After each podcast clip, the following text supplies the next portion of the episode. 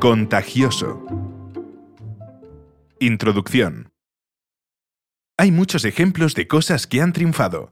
Las pulseras amarillas Livestrong, el yogur griego desnatado, el modelo de gestión de Six Sigma, la prohibición del tabaco, las dietas bajas en calorías y luego la moda de las dietas Atkins, South Beach o las bajas en carbohidratos.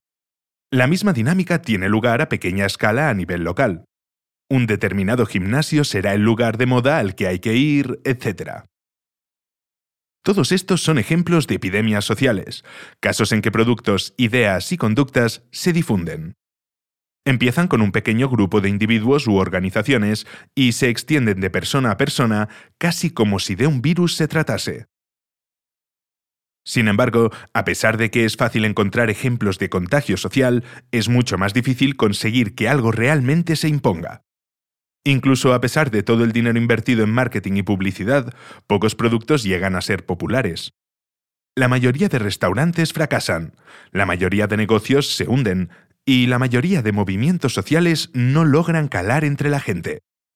¿Por qué algunos productos, ideas y conductas triunfan y otros fracasan? Una razón por la cual algunos productos e ideas se han hecho populares es que, simplemente, son mejores.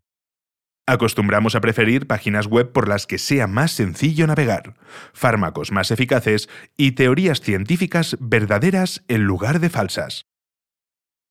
De manera que, cuando aparece algo que presenta mejores características o funciona mejor, la gente tiende a adoptarlo.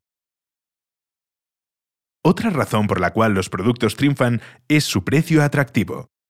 Como es lógico, la mayoría de gente prefiere pagar menos, así que si dos productos compiten entre sí, acostumbra a ganar el más barato.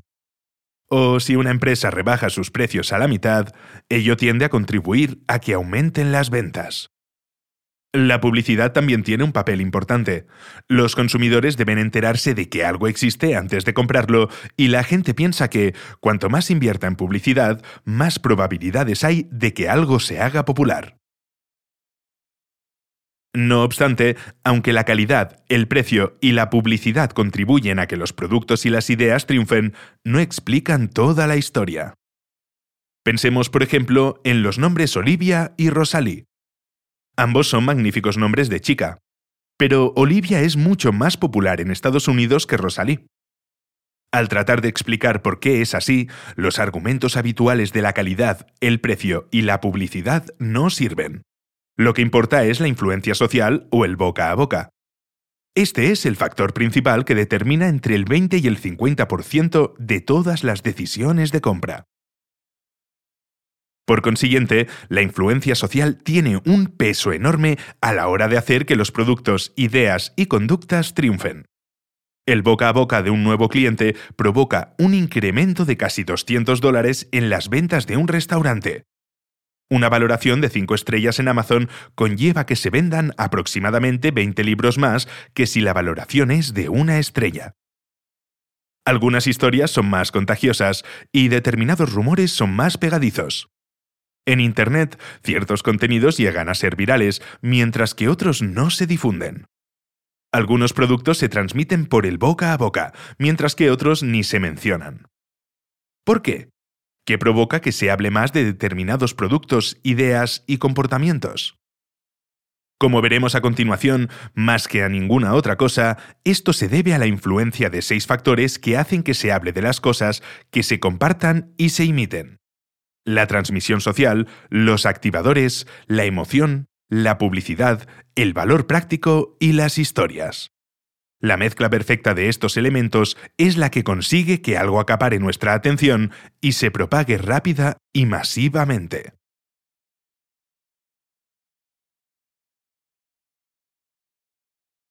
Moneda social. Los secretos normalmente no se mantienen guardados demasiado tiempo. La mayoría de la gente los cuenta aunque se le pida que no lo haga. Si algo es secreto, lo más probable es que la gente hable de ello. La razón para ello es la moneda social. La gente comparte cosas que le hacen tener mejor imagen ante los demás. Compartir lo nuestro es algo que nos acompaña a lo largo de nuestra vida. Hablamos a nuestros amigos sobre la ropa que nos hemos comprado y le enseñamos a nuestros familiares el artículo de opinión que vamos a enviar al periódico local. Este deseo de compartir nuestros pensamientos, opiniones y experiencias es una de las razones por las cuales los medios de comunicación y las redes sociales se han hecho tan populares. La gente escribe en blogs sobre sus preferencias, publica actualizaciones de estado en Facebook para decir que ha comido y tuitea acerca de los motivos por los cuales odia al gobierno de turno. El boca a boca es una herramienta fundamental para causar buena impresión, tan poderosa como un coche nuevo o un bolso de Prada. Del mismo modo que la gente utiliza el dinero para comprar productos o servicios, utiliza la moneda social para causar una impresión positiva entre sus familiares, amigos y colegas. Así que, para que la gente hable, las empresas y las organizaciones tienen que acuñar moneda social. Tienen que proporcionar a las personas una forma de quedar bien al hablar de sus productos e ideas. Hay tres formas de hacerlo. Encontrar la excepcionalidad interna, aprovechar la mecánica de juegos y hacer que la gente se sienta privilegiada. Encontrar la excepcionalidad interna. Las cosas excepcionales se definen como inusuales, extraordinarias o merecedoras de atención. Algo puede ser excepcional porque es novedoso, sorprendente, extremo o simplemente interesante. Sin embargo, el aspecto más importante de las cosas excepcionales es que son dignas de mención.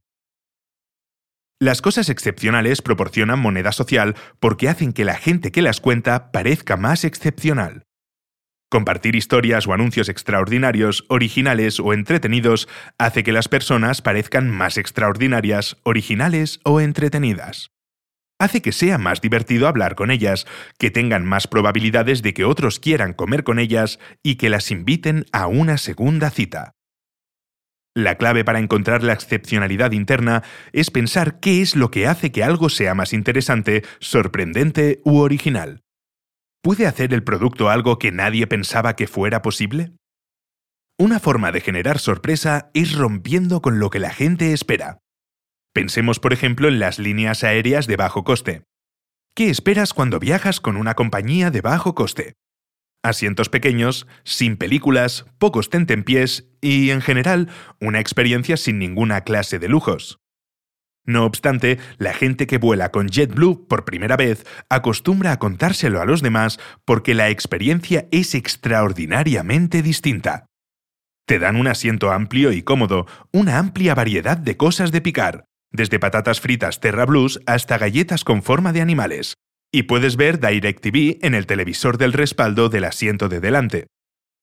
El misterio y la controversia también hacen a menudo que algo sea excepcional. El proyecto de la bruja de Blair es uno de los ejemplos más famosos de ello. La película, realizada en 1999, cuenta la historia de tres estudiantes de cine que van a las montañas de Maryland a filmar un documental sobre una leyenda local. Sin embargo, supuestamente desaparecieron y a los espectadores se les dijo que la película había sido montada a partir del metraje rodado durante su excursión. Nadie estaba seguro de si aquello era verdad. El revuelo hizo que la película se convirtiera en un éxito de taquilla. Rodada cámara en mano con un presupuesto de aproximadamente 35 mil dólares, la película obtuvo una recaudación de más de 248 millones de dólares en todo el mundo. Aprovechar la mecánica de juegos. Las mecánicas de los juegos son los elementos de un juego, una aplicación o un programa, incluyendo las reglas y los ciclos de retroalimentación que lo hacen divertido y absorbente. Los sudokus tienen diferentes niveles y los torneos de golf marcadores. Estos elementos indican a los jugadores en qué posición se encuentran respecto al juego y cómo lo están haciendo. Una buena mecánica de juego hace que la gente se sienta enganchada, motivada y que siempre quiera más. La mecánica de los juegos también nos motiva de manera interpersonal, pues fomenta la comparación social. Contribuye a crear moneda social porque el hecho de que nos vayan bien las cosas nos hace quedar bien. Las personas hablan porque quieren mostrar sus logros, pero mientras lo hacen, hablan de las marcas. Para aprovechar la mecánica de los juegos es necesario cuantificar el rendimiento.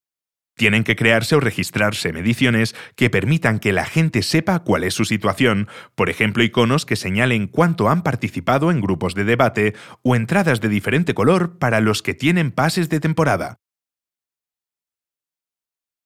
Las aerolíneas lo han hecho muy bien. Los programas de fidelidad no han existido siempre. Es cierto, la gente lleva viajando en vuelos comerciales más de medio siglo, pero volar se volvió algo lúdico hace relativamente poco, cuando las compañías aéreas empezaron a contabilizar las millas recorridas y a otorgar categorías. Como esto proporciona moneda social, a la gente le encanta hablar de ello. Hacer que la gente se sienta privilegiada.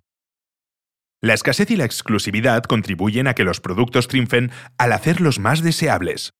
Si algo es difícil de obtener, la gente asume que el esfuerzo debe valer la pena. Si algo es inaccesible o está agotado, la gente suele deducir que le gusta a mucha otra gente, por lo que debe ser bastante bueno. En 2005, Ben Fishman fue nombrado consejero delegado de Smart Bargains. La página web de productos en oferta vendía de todo, desde ropa de vestir y de cama hasta productos de decoración para el hogar y maletas. Su modelo de negocio era sencillo. Empresas que tenían productos en liquidación o querían desprenderse de excedentes vendían los artículos a Smart Bargains a un precio bajo y Smart Bargains se los ofrecía al consumidor. Había una gran variedad de productos y a menudo eran hasta un 75% más baratos que en las tiendas. Sin embargo, en 2007 la web pasaba por dificultades. Los márgenes siempre habían sido pequeños, pero el interés por la marca había desaparecido y estaba perdiendo tirón. Además, habían aparecido otras páginas web parecidas y Smart Bargains luchaba por diferenciarse de sus competidoras. En 2008 sucedió algo curioso. Fishman creó una nueva web llamada Rulala. La web vendía productos de diseño de gran calidad, pero se basaba en ofertas del día que duraban un tiempo limitado. Solo podía accederse por invitación. Tenía que invitarte un miembro. Las ventas se dispararon y la página tuvo un éxito extraordinario. Tanto que, en 2009, Ben vendió ambas webs por 350 millones de dólares. Rulala vendía los mismos productos que Smart Bargains, pero lo que transformó lo que podría haber sido una web aburrida en una en la cual la gente pedía a gritos ser admitida fue hacer que la gente se sintiera privilegiada.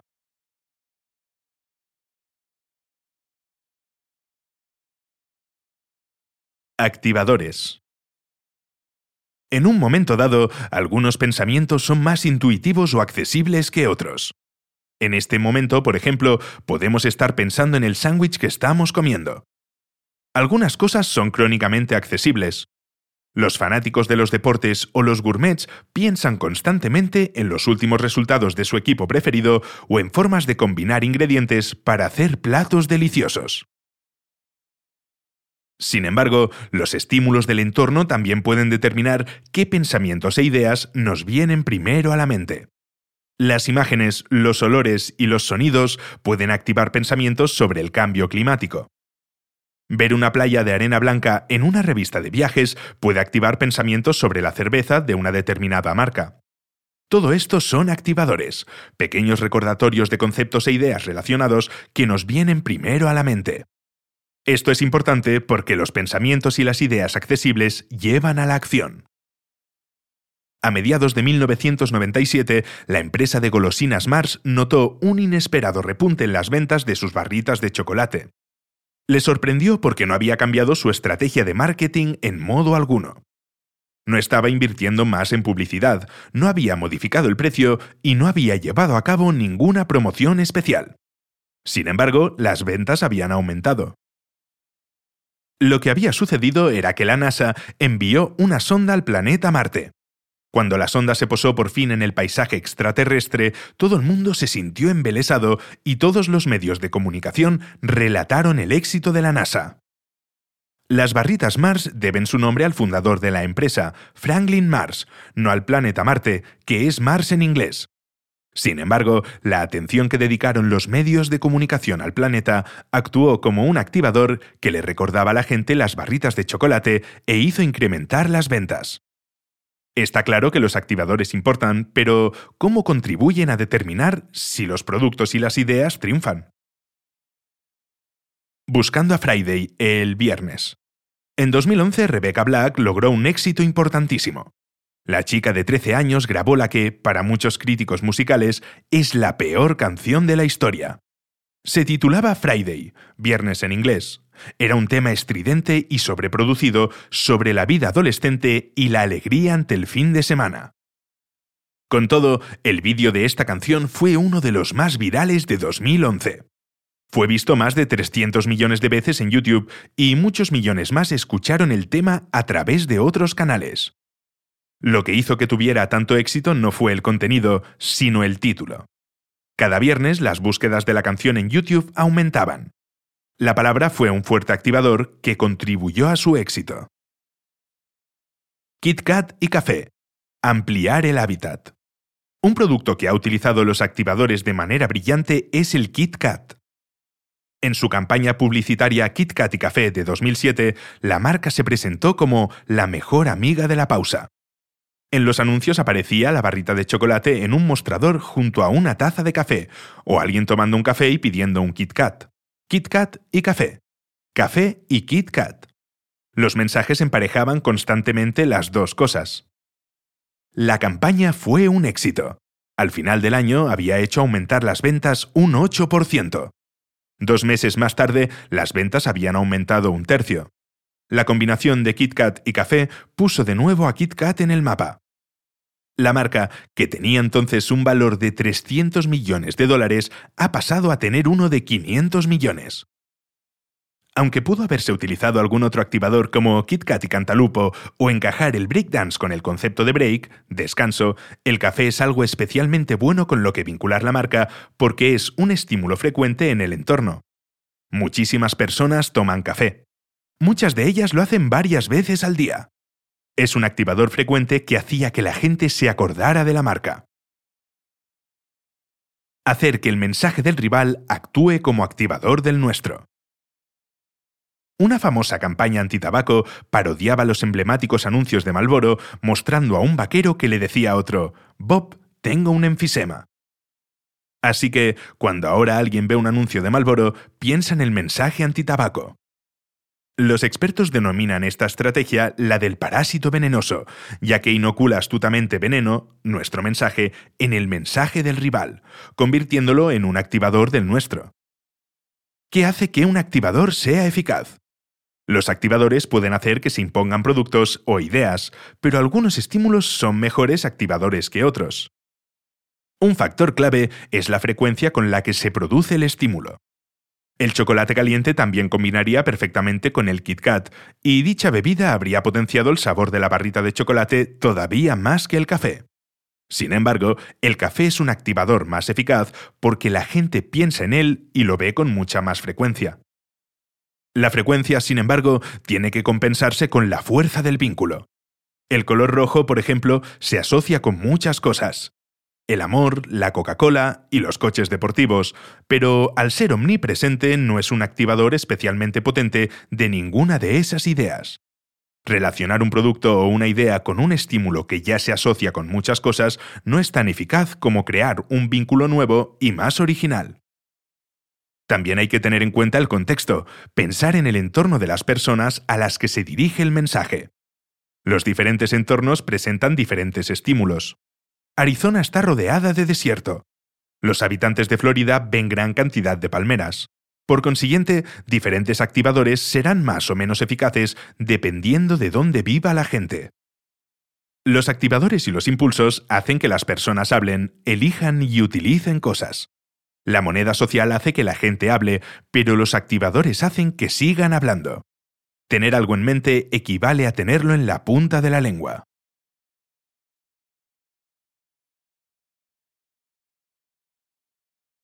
Emoción.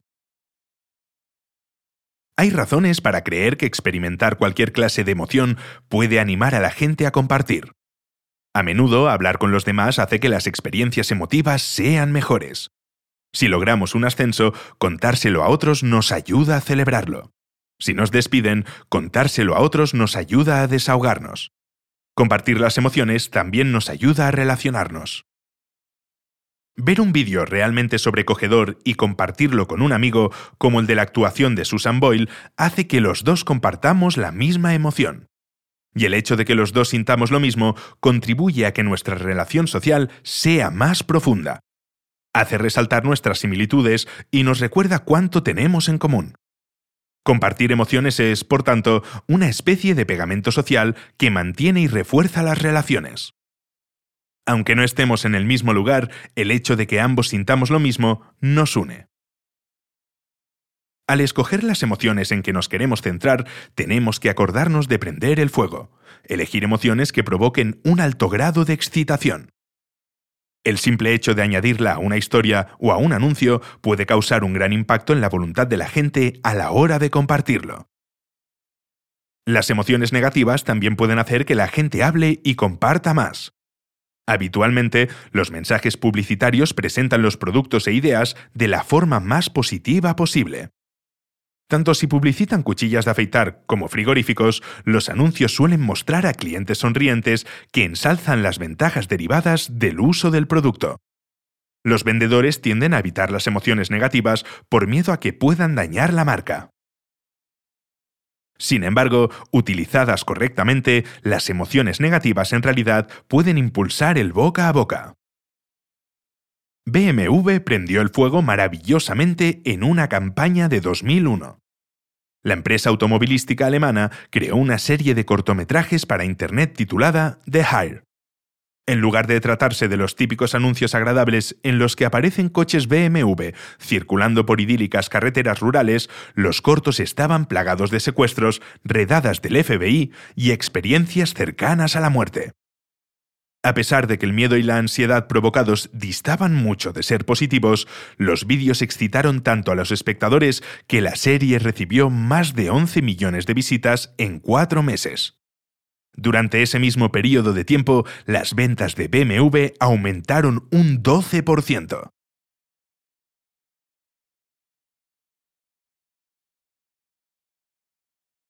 Publicidad. Es más probable que la gente haga algo si se lo ve hacer a otros. Que algo sea más observable hace que sea más fácil de imitar. Este es un factor clave para que los productos triunfen en la visibilidad pública. Si algo está hecho para que se vea, crecerá. Las personas a menudo imitan a quienes están a su alrededor. Se visten igual que sus amigos, eligen los platos que prefieren otros comensales y reutilizan las toallas de los hoteles más veces cuando creen que otros hacen lo mismo. Es más probable que las personas voten si sus parejas lo hacen, que dejen de fumar si sus amigos lo dejan y que engorden si sus amigos son obesos. Tanto si se trata de hacer elecciones triviales como qué marca de café elegir o de decisiones importantes como pagar los impuestos, la gente tiende a ajustarse a lo que hacen los demás. Los programas de televisión utilizan risas enlatadas por este motivo. Es más probable que la gente ría si oye reír a otros. Los psicólogos denominan a esta idea prueba social.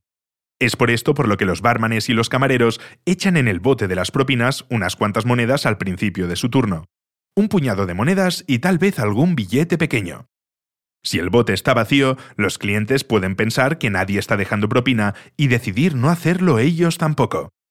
No obstante, si el bote está rebosante de dinero, asumen que todo el mundo está dejando propina y que ellos deberían hacer lo mismo.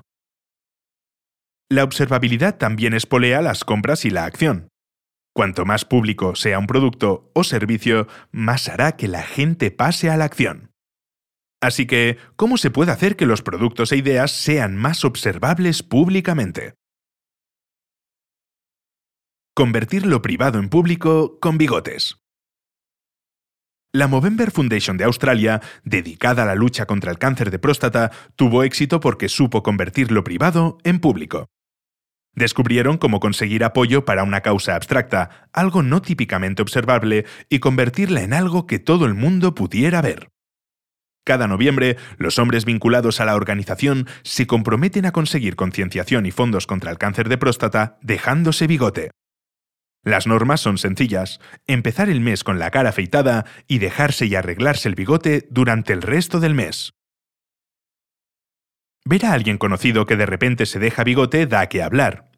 Habitualmente, las personas chismorrean un poco entre ellas hasta que alguien se atreve a preguntar por qué se ha dejado bigote.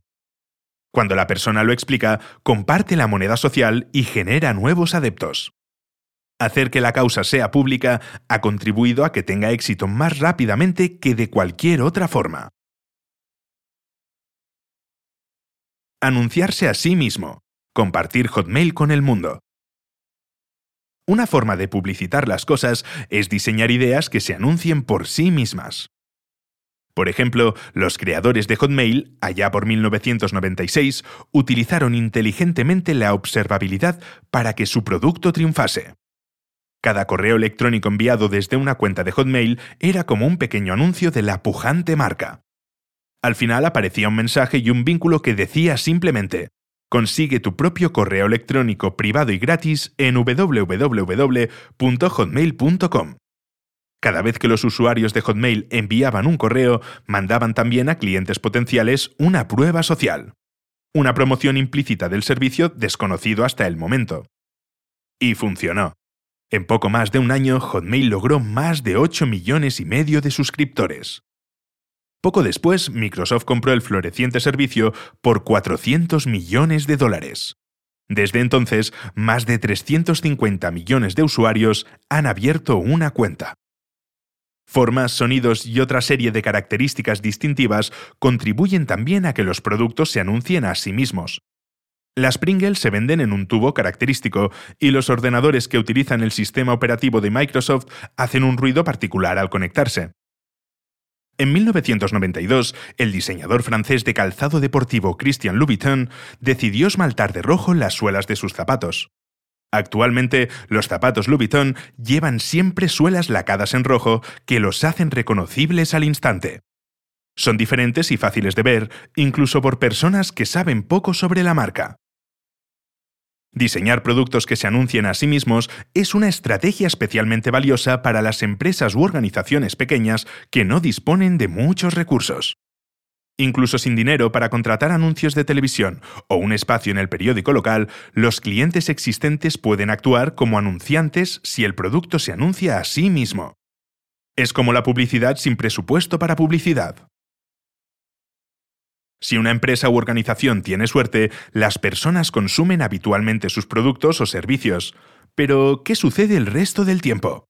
¿Qué ocurre cuando los consumidores llevan otra ropa, apoyan una causa diferente o hacen algo totalmente distinto?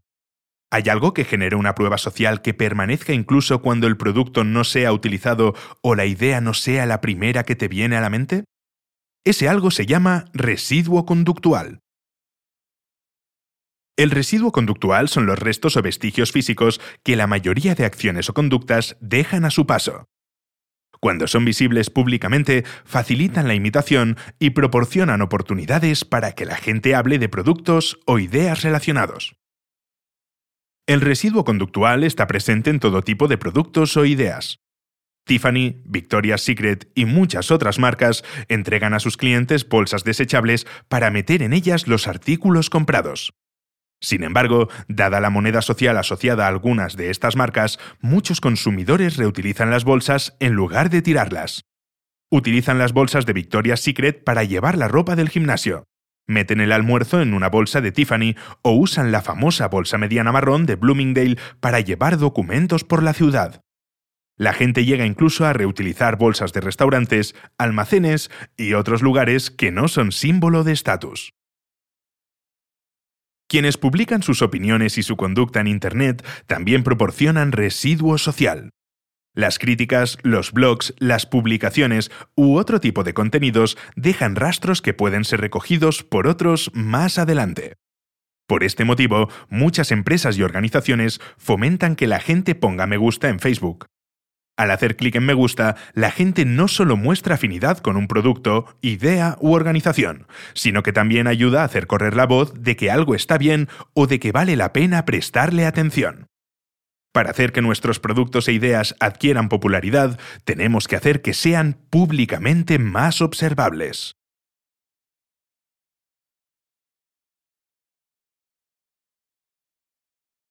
Valor práctico. A la gente le gusta transmitir información práctica y útil, noticias que los demás puedan aprovechar. No solo valoran la información práctica, sino que la comparten. Proporcionar este valor práctico contribuye a que las cosas se vuelvan contagiosas. Transmitir información útil también estrecha los vínculos sociales. Si sabemos que a nuestros amigos les gusta cocinar, enviarles una nueva receta que hemos encontrado refuerza nuestra relación. Nuestros amigos ven que los conocemos y que nos preocupamos por ellos. Nosotros nos sentimos bien siéndoles útiles y la comunicación cimienta nuestra amistad. La psicología de las ofertas. Cuando la gente piensa en valor práctico, ahorrar dinero es una de las primeras cosas que le viene a la mente. Conseguir algo por un precio inferior al original o conseguir más de algo de lo que habitualmente se obtendría por el mismo precio. Pero lo que determina que una oferta promocional parezca una buena oportunidad no es únicamente el importe del descuento.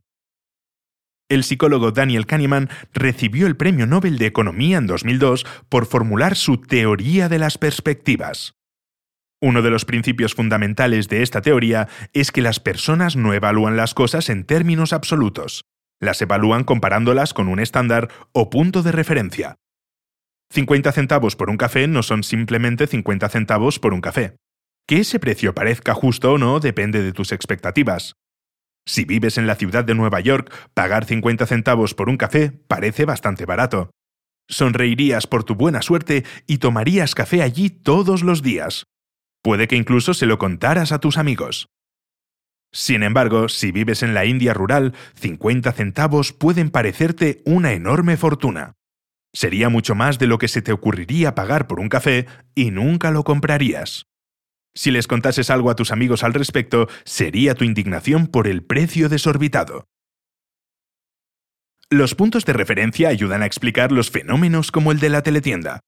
El típico anuncio que podemos ver en estos canales es el de Los increíbles cuchillos Miracle Blade duran eternamente.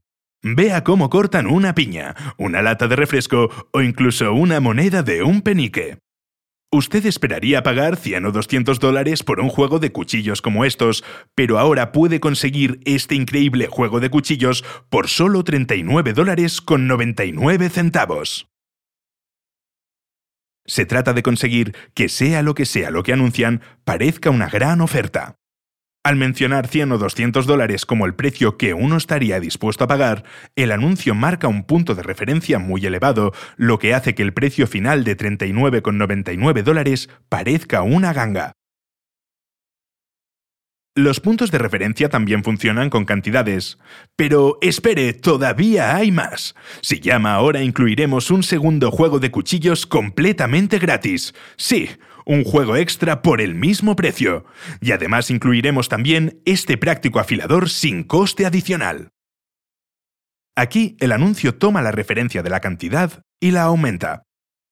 Esperábamos pagar 39,99 dólares por un juego de cuchillos Miracle Blade, pero ahora nos ofrecen un juego extra y un afilador por el mismo precio. No solo el precio es más bajo de lo que esperábamos, el cual, por cierto, lo marcan ellos de entrada, sino que los artículos adicionales hacen que la oferta parezca una oportunidad aún más ventajosa. La regla del 100. Otro factor delimitador que influye sobre el valor práctico es la forma en que se expresan las ofertas promocionales. Algunas lo hacen en dólares de descuento o descuentos absolutos, rebajado 5 o 50 dólares, otras ofertas se expresan mediante un tanto por ciento de descuento o descuentos relativos, 5 o 50% de descuento. Los investigadores han concluido que el hecho de que un descuento parezca mayor expresado en dinero o en porcentaje depende del precio original. En el caso de los productos de precio bajo, como los libros o los alimentos, las rebajas parecen más importantes si se presentan mediante porcentaje. Un descuento del 20% en una camisa de 25 dólares parece una oferta mejor que una rebaja de 5 dólares. Sin embargo, en el caso de productos caros sucede lo contrario. Si se trata de ordenadores portátiles u otros artículos de precio elevado, presentar la rebaja en dólares, en lugar de referirse a un porcentaje, hace que la oferta parezca mejor. De modo que, a la hora de decidir hasta qué punto es buena una oferta promocional o cómo presentar una oferta promocional para que parezca mejor, lo correcto es utilizar la regla del 100. Hay que pensar en la caída del precio respecto a 100 dólares y cómo influye en que los descuentos absolutos o relativos parezcan más atractivos. Un último punto relativo a las ofertas promocionales es que el valor práctico es más eficaz cuanto más fácil sea de apreciar por parte de la gente. Pensemos, por ejemplo, en las tarjetas de cliente del supermercado o de la farmacia. No cabe duda de que esas tarjetas son útiles. Hacen que los consumidores ahorren dinero y a veces incluso les proporcionan regalos si han acumulado suficientes compras. Sin embargo, el problema es que el valor práctico no es demasiado visible. La única información que tiene la gente sobre cuánto ha ahorrado está oculta entre media docena de datos en un recibo muy largo. Y dado que la mayoría de la gente no enseña a los demás sus recibos de compra, resulta poco probable que alguien que no sea el usuario de la tarjeta sepa cuánto se ha ahorrado. Esto reduce las probabilidades de que la información sea contagiosa. Pero, ¿y si las tiendas hicieran que el valor práctico fuera más fácil de percibir? Podrían utilizar una señal al pagar que mostrase al resto de personas de la cola cuánto se ha ahorrado la persona que está pagando, o el establecimiento podría hacer sonar un timbre cada vez que alguien se ahorrase más de 25 dólares. Esto provocaría dos cosas. En primer lugar, la gente tendría una idea más real de cuánto podría ahorrarse en caso de tener la tarjeta, animando a quienes no la tuvieran a solicitar una.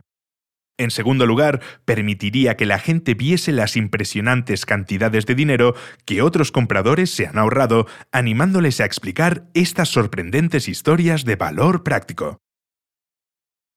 Lo más complicado es destacar entre la confusión. Hay muchos restaurantes buenos y muchas páginas web útiles, así que tenemos que hacer que nuestro producto o nuestra idea destaquen. Tenemos que dejar claro por qué nuestro producto o idea es tan útil que la gente tiene que hacer correr la voz.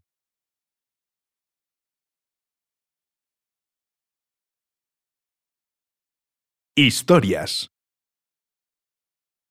Las historias son la forma más antigua de entretenimiento.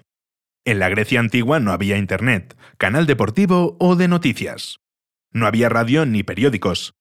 Escuchar las historias sobre el caballo de Troya, la Odisea u otras historias famosas era el mejor entretenimiento. La gente se congregaba alrededor del fuego o en un anfiteatro para disfrutar de esas narraciones épicas una y otra vez. Las narraciones son inherentemente más fascinantes que los hechos. Tienen planteamiento, nudo y desenlace, y si la gente queda atrapada pronto, se queda para saber cómo acaban. Cuando escuchamos a alguien contar una buena historia, nos fijamos en cada palabra. Queremos saber si perdieron el avión o qué hicieron en una casa llena de niños gritones de nueve años. Hemos tomado un sendero y queremos saber dónde acaba. Hasta entonces han captado nuestra atención. Las historias explican cosas, una lección o una moraleja, información o mensajes prácticos. Pensemos, por ejemplo, en la famosa historia de los tres cerditos. Tres hermanos dejan su casa y salen al mundo en busca de fortuna. El primer cerdito construye rápidamente una casa de paja. El segundo utiliza madera. Los dos montan sus casas lo antes posible para poder holgazanear y jugar el resto del día. El tercer cerdito, sin embargo, es más disciplinado. Dedica tiempo y esfuerzo a construir una casa de ladrillos, mientras sus hermanos se están divirtiendo por allí. Una noche aparece un lobo malo buscando algo de comer. Va a la casa del primer cerdito y dice esas palabras que tanto le gustan a los niños pequeños. Cerdito, cerdito, déjame entrar. Cuando el cerdito dice que no, el lobo sopla y derriba la casa. Hace lo mismo con la de madera. Sin embargo, cuando el lobo intenta hacer lo propio con la casa del tercer cerdito, no puede. Sopla y resopla, pero no puede destruir la casa porque está hecha de ladrillo. Y esa es la moraleja de la historia. El esfuerzo tiene su recompensa. Tómate tiempo para hacer las cosas bien. Puede que al principio no sea tan divertido, pero verás que al final vale la pena. La historia se comparte por muchas de las razones. Es extraordinaria, moneda social, provoca sorpresa y asombro, emoción, y proporciona información útil, valor práctico. Por consiguiente, las historias proporcionan a la gente una manera fácil de hablar de productos e ideas. Tenemos que construir nuestro propio caballo de Troya, una narración que la gente divulgue y al mismo tiempo le haga hablar de nuestro producto o idea. Las buenas historias proporcionan una especie de cobertura psicológica que permite a las personas hablar de un producto o de una idea sin que parezca que se trata de un anuncio. El famoso vídeo Evolution, Evolución, fue patrocinado por la empresa DAF, fabricante de productos de salud y belleza, como parte de su campaña por una belleza real. En él se muestra cómo se elaboran las imágenes con las que nos bombardean cada día. Le recuerda a la gente que esas mujeres de aspecto impresionante no son reales. Son fantasías, ficciones ligeramente basadas en personas reales, inventadas utilizando toda la magia que puede proporcionar la edición digital. El vídeo es tan crudo e impactante como provocador de reflexión. Este fue el primer intento de DAF por ensalzar los cambios físicos naturales que todos experimentamos e inspirar a las mujeres para que se sientan cómodas y seguras de sí mismas. En otro anuncio de jabón aparecían mujeres reales de todas las complexiones y tallas en lugar de las habituales modelos delgadísimas que la gente está acostumbrada a ver. La campaña provocó algo más que simple controversia.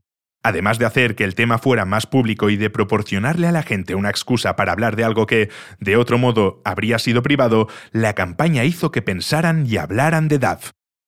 La empresa recibió elogios por utilizar a personas reales en sus campañas publicitarias y por conseguir que la gente hablara de este complicado pero importante tema y Evolution, cuyo coste fue de poco más de 100.000 dólares, recibió más de 16 millones de visitas y le reportó a la empresa un beneficio neto de cientos de millones de dólares en visibilidad.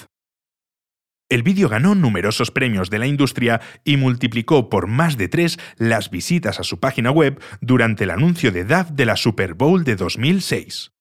Al crear una historia emotiva, DAF creó un recipiente en el que estaba incluida su marca. Además, DAF experimentó un crecimiento de sus ventas de dos dígitos.